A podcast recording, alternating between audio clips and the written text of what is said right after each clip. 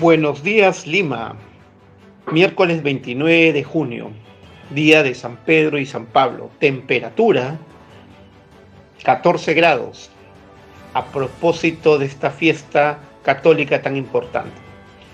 Dios salve el turismo, lleno eres de empleos. Te saluda Arturo Marcos en su espacio Aguanta tu carro.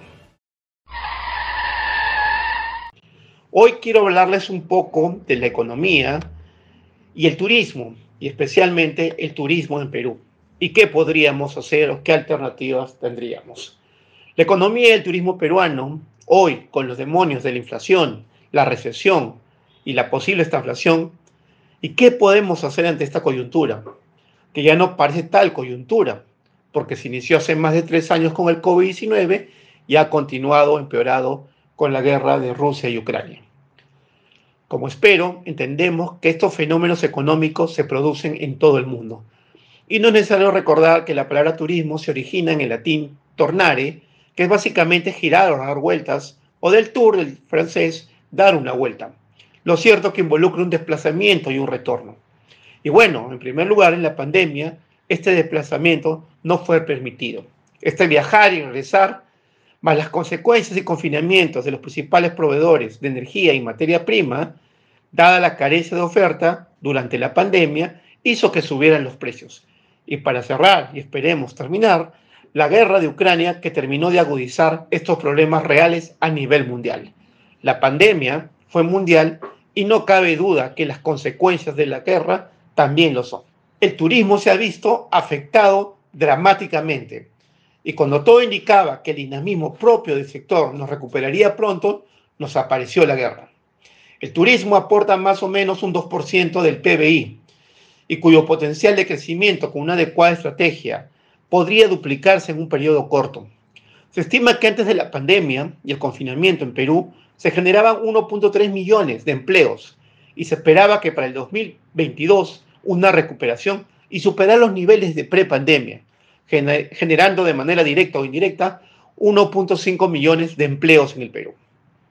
Como lo confirman las cifras oficiales, el sector servicios, donde se encuentra el turismo, ha sido duramente golpeado y se estima que en el turismo la pérdida de más del 40% de trabajadores afectados, directa e indirectamente.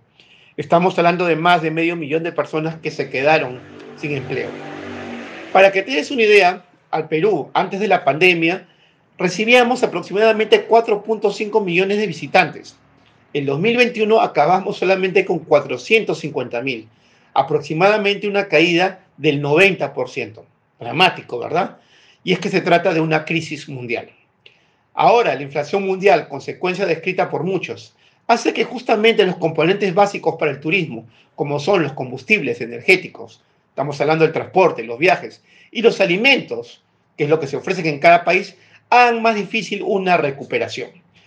¿Qué hacen en el mundo para detener la inflación? Los bancos centrales, Estados Unidos, Alemania, Francia, Brasil, Chile, etcétera, y obvio Perú, que se van obligados a subir la tasa de interés de referencia para volver el dinero, en términos sencillos, más caro y así usar la única arma que hay y es que detener la demanda, aunque se sabe que es un shock de oferta que se produce en el Perú, básicamente la inflación.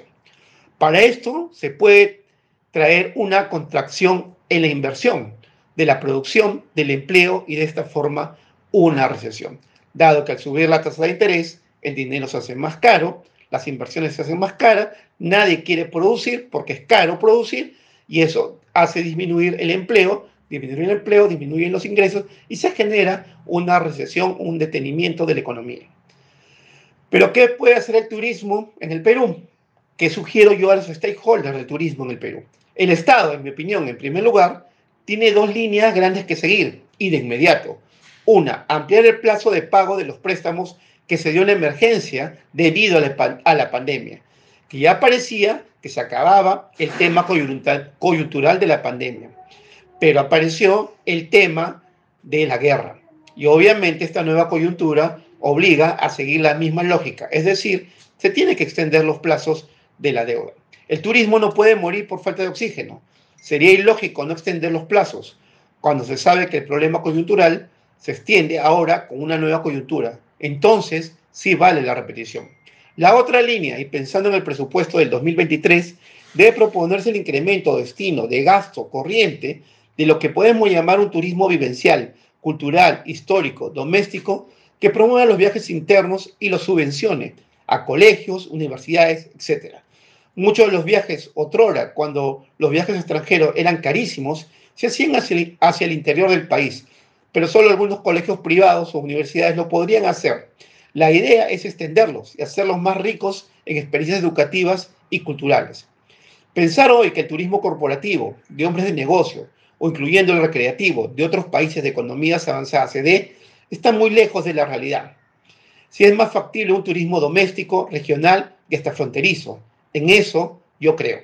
Como dicen, el pesimista se queja del viento, el optimista espera que cambie, el realista ajusta las velas. Y aquí también en el turismo, el empresariado tiene que ajustar la vela. Según una encuesta aparecida en la última semana, mayo de 2022, en Estados Unidos los adultos están reduciendo entre 45 y 50% sus consumos, y en este orden, salidas a comer afuera, ropa, juguetes, viajes y entretenimiento. No es difícil pensar que en el Perú se produzca en el corto plazo o ya se esté produciendo un comportamiento similar al de Norteamérica. Y aquí quiero dar unas dos sugerencias al empresariado del turismo peruano. Una vinculada a los ingresos y la otra vinculada a los gastos y costos. Esto es básicamente llamar la atención que los márgenes de ganancias pre-pandemia no se pueden mantener. Para eso lo voy a explicar con un ejemplo de este análisis, lo que, lo, llamo, lo que llamo como la vieja canción salsera, el periódico de ayer. Asumamos que un canillita compra 10 periódicos a 0.50 centavos cada periódico y lo vende a un sol. O lo venía vendiendo así y se le acaban a las 10 de la mañana. O sea, obtenía un total de ingresos de 10 soles y un costo total de 5 soles. Para hacerla sencillo, una rentabilidad de 100%. Invertía 5 soles en el comprar los 10 periódicos a 50 centavos y obtenía 10 soles de la venta. O sea, neto le quedaban 5, que es el 100% de lo que invirtió. Al día siguiente, asumamos, ya estamos en crisis, como la actual, y con baja demanda, sigue comprando los 10 periódicos. Y ya son las 10 de la mañana y el canillita solo ha vendido 4 periódicos. Decide esperar una hora más y nada. Entonces decide bajarlo a 0.50 y logra vender 4 periódicos más. Los otros dos ya nadie los quiere, o como dice la canción salsera, ya se considera un periódico de ayer que nadie quiere ya leer. Si hacemos el cálculo, obtuvo por la venta de los primeros cuatro, cuatro soles, y por los cuatro que vendió rebajados, obtuvo dos soles. En total, seis soles. Y los otros dos periódicos, obviamente, ya los perdió. Y un costo total de cinco soles. Lo cual produce un sol de rentabilidad al obtener seis soles contra la inversión de 5, es decir, una rentabilidad del 20%. Recuerden que el anterior tenía 100% y ahora tiene 20%, pero dejó dos periódicos de vender. En los restaurantes, las mesas vacías de hoy no se recuperarán mañana. Los platos o menús preparados ya no servirán para mañana. Las habitaciones de los hoteles siguen siendo los mismos 10, entre comillas, periódicos todos los días. Ya dejaste de venderlas las perdiste hoy. No pretendo decir que tengan que bajar un 80% su rentabilidad. Lo que les sugiero que tienen que hacer es ese ejercicio, estrategia. Quizás si los ponía el desde el principio, los periódicos a 0.75, quizás nuevamente, estrategia, hubiera vendido todo y obtendría 7.50, es decir, 50% rentabilidad. Si hubiera vendido los 10 periódicos a 0.75, hubiera obtenido 7.50 soles y el costo de 5, o sea, una utilidad de 2.5 entre 50, entre 5 soles te da el 50%. Este ajuste se tiene que hacer en todos los rubros, porque el consumidor va a hacer su ajuste. Lo mismo se aplica para los buses de turismos, eventos, conciertos, etc. Como repito, esto se dará en Perú, si es que no se está dando ya con fuerza pero igual espérale los números formales y oficiales. La segunda mirada es hacia los gastos empresarios del turismo. Es obvio que el mercado del turismo, al perder tanto personal, existe mucha oferta y aún poca demanda.